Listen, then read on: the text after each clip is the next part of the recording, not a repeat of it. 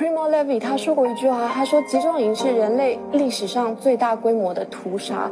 但我要说不是，人类历史上最大规模的屠杀是房思琪式的强暴。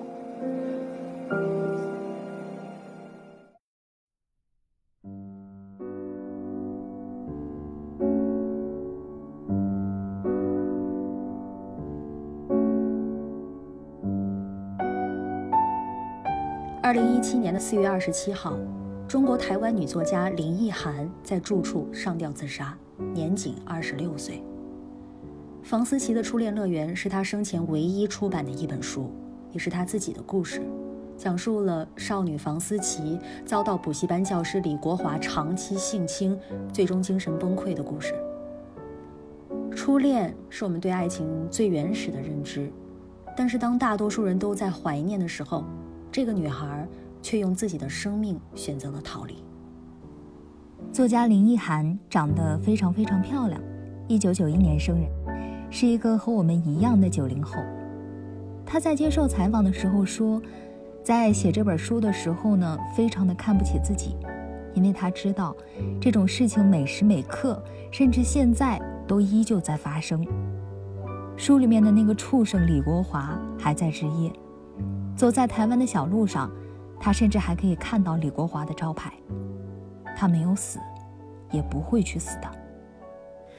房思琪的初恋乐园是这样一个故事啊，补习班语文老师李国华，他是一位名师，嗯，和我们的女主呢是同一栋高级住宅的邻居。那他的身份和才华，让非常多的人对他报以膜拜和敬仰。有一天，李老师说。哎，你底子这么好，不如每个礼拜交一篇作文给我，不收你学费，我来指点你。小房思琪听话的下楼了，桌上却没有纸和笔。很长一段的时间里，小思琪以为这就是爱情，以为这就是就是自己的初恋，因为李老师告诉他，他爱他，他们做的事情是无比美好的。插入就是爱情，为什么不反抗呢？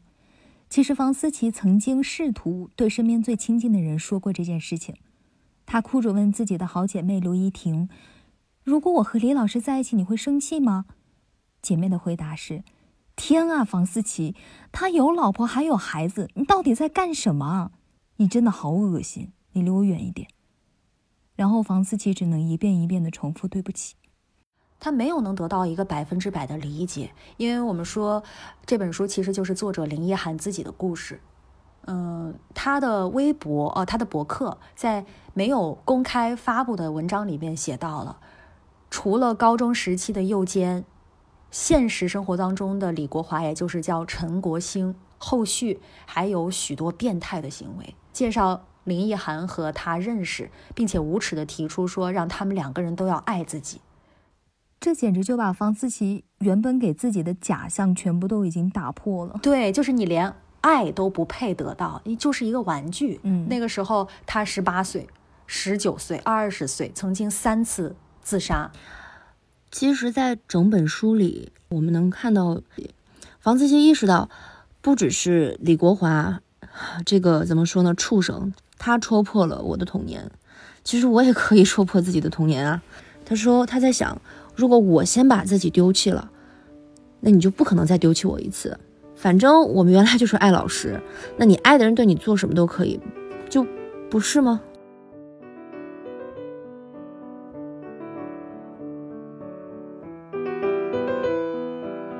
其实法律再怎么完善啊，也根本没有办法去杜绝。儿童性侵的发生，其实呢，在一九八零年末，因为法律加持，儿童色情内容几乎已经销声匿迹。因为通过邮件啊进行此类交易，实在是风险过高。可是后来，互联网开始盛行了，这些东西就可以从无数个细小的网络端口，然后向全世界流放。就在我说这句话的时候，世界上在某个角落里正在发生着我们无法形容的这些事情。对。性侵无处不在，当然了，每个国家都有相应的政策来应对这样的事情，尽力减少此类事情的发生。我们也非常愿意相信这些事情真的在减少。嗯，可是我们除了乖乖的被国家和政策保护，我们自己能做些什么呢？是有几个长期的隐患的。就第一个，大家都应该很容易想到的，就是被害者是不愿意说出真相的，他们不愿意去揭露这个加害者。中国人民公安大学曾经对全国五千八百名中小学生做过一个问卷调查，然后结果显示，性侵害案件的隐案率是一比七。北京青少年法律援助中心研究也显示说，山区和农村就是此类侵犯案件发生的一个高危地带。其实，呃，网上有的网友说啊，他们觉得是因为这些人穷，没有受到高等的教育，所以他们才会这样，嗯。隐藏自己被侵害这个事实，嗯，原因很。但是这本书就是在告诉我们，不是这样的呀。房思琪，包括里面的受害者，甚至加害者，都是文化素养非常高的人。可是这件事情为什么还是会发生呢？就像一个女生会不会被性侵，和她穿的暴不暴露完全没有关系，对，一点关系都没有的。永远不要用受害者有罪论。当一个人受到伤害的时候，并不是他的错，错的是那些不让他穿花裙子的人。对，所以其实根本上来说，我觉得应该是一个传统意识和道德约束的一个对比。对，就是在我们的那个传统意识下，道德上的约束好像显得就不那么重要了，大家都更看重自己的贞洁、面子、尊严。所以这才是书里面这个李国华怎么能找到房思琪的弱点，并且对他加以性侵，还能完全控制住他的原因。嗯，但是你。哎，你们有没有觉得，就是为什么他们会觉得性是羞耻的事情呢？而且我敢保证，我们曾经也是这样觉得的，没错，对吧？我是的。我们连看到电视电视剧上面一点亲亲都 躲到不行，尴尬到不行，脸红闭起来，而且绝对不敢和父母在一起看到这样暧昧的场景。所以你们有接受过什么样的性教育呢？回想起来，我从来没有受到过任何性教育，我唯一接受到的是生物老师说女孩来出潮的事情。然后邀请全班男生出去二十分钟，没啦，没了。嗯，猝不及防的性教育。我的性教育是来源于 Pornhub 自己看的，出国以后。我当时的初高中上的是一个外国语学校，我我们老我们老师倒是也是说，就是确实也是让男生出去了，说有这么一个情况，然后剩下的大家自己看书吧。当时我就觉得，哎呀，把最稀的其实那个时候觉得留下了中式的。对，其实我们会发现，在脱离开课本，在那个年纪的小朋友，他自己其实会有各种各样的方式去了解到相关的内容。现在的小孩，我不知道他们嗯怎么样啊，感觉是挺多，但是我觉得他们知道的多，也是因为互联网，并不是因为学校给他们的一个正统的教育。对，并不是正面的引导和这种对。然后我我记得我那会儿没有这个任何对性的认知，我第一次看到男男人的下体是初二的发生了。妈妈竖起耳朵，what？我也竖起了耳朵。是我是在我是我是在去上课的时候，大白天的，呃，遇到了一个暴露狂。根本不了解这方面的东西，然后也不知道那个是什么，隐隐约约觉得自己不该看，嗯，所以给自己造成了很大的噩梦。我那一个星期都没有上好课，满脑子都是那个模糊的形状，但是觉得很可怕。今后很长一段时间，对一个男性的认知都会产生一定奇怪的影响，只不过可能是隐性的。所以，法律虽然是我们一个最基础的保障，但是最根本的是我们自己的认知，是我们受到的教育，是这个社会的环境。我觉得什么时候我们受到的教育告诉我们，性不是肮脏的，也不是隐晦的，我们有权利，当然也有义务去认识和保护自己的身体的时候，可能像林奕涵说的，房思琪式的强暴才会真正的减少。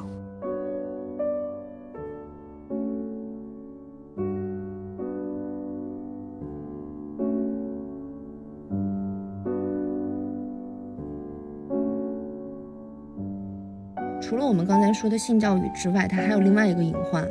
有的时候，很多在，比如说恋童癖，嗯，现在最直观的一一个情况，他们的资料被侵犯的资料，会在网络上大肆传播，然后这个造成的影响是不可估量的。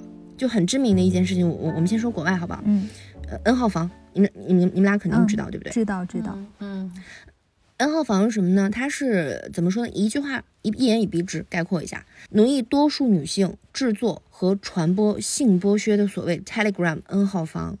这些加害者是冒充警察，威逼利诱受害女性，导致他们拍下受害者视频，然后把这些视频发到聊天群。居然这个聊天群还是会员制的，通过这种会员制的方式，他们来盈利。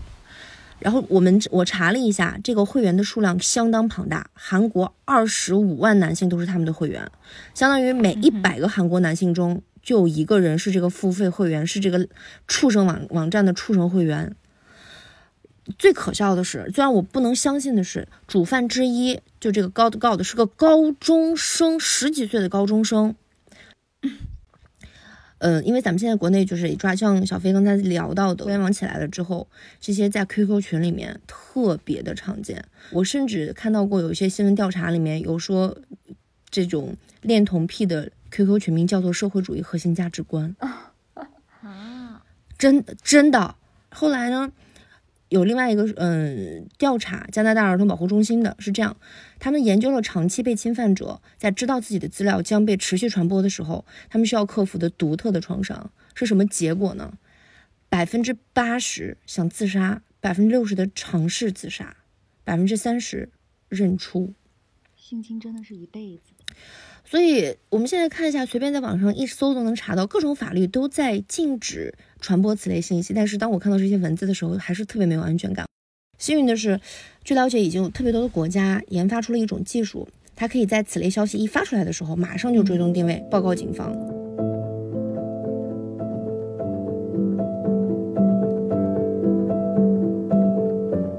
嗯，那有这么一个情况，我想和你们俩聊一下，你们俩认为一个。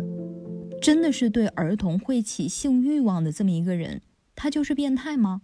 还是说，只有当他做出真正的实质性的伤害了儿童的行为之后的那些事情，他才是属于变态的范畴？哎，有意思这个问题。嗯嗯，我其实相信很多人脑海里面都会有很多奇奇怪怪的想法的，包括 S M 不就是不就是因为这些奇怪的想法才会成为一种性小众的癖好啊？对。所以我们在脑海中想这些东西的时候，没有关系，你不要害怕。但如果你真的做出了什么东西的话，对，我觉得不用我们多说了。嗯嗯。但是怎么说呢？站在另外一个角度，如果有这样想法的话，可以去合理的找一些专业的心理去介入一下。嗯，自我开解是吗？或者找个大夫开解开解。嗯，对对对对。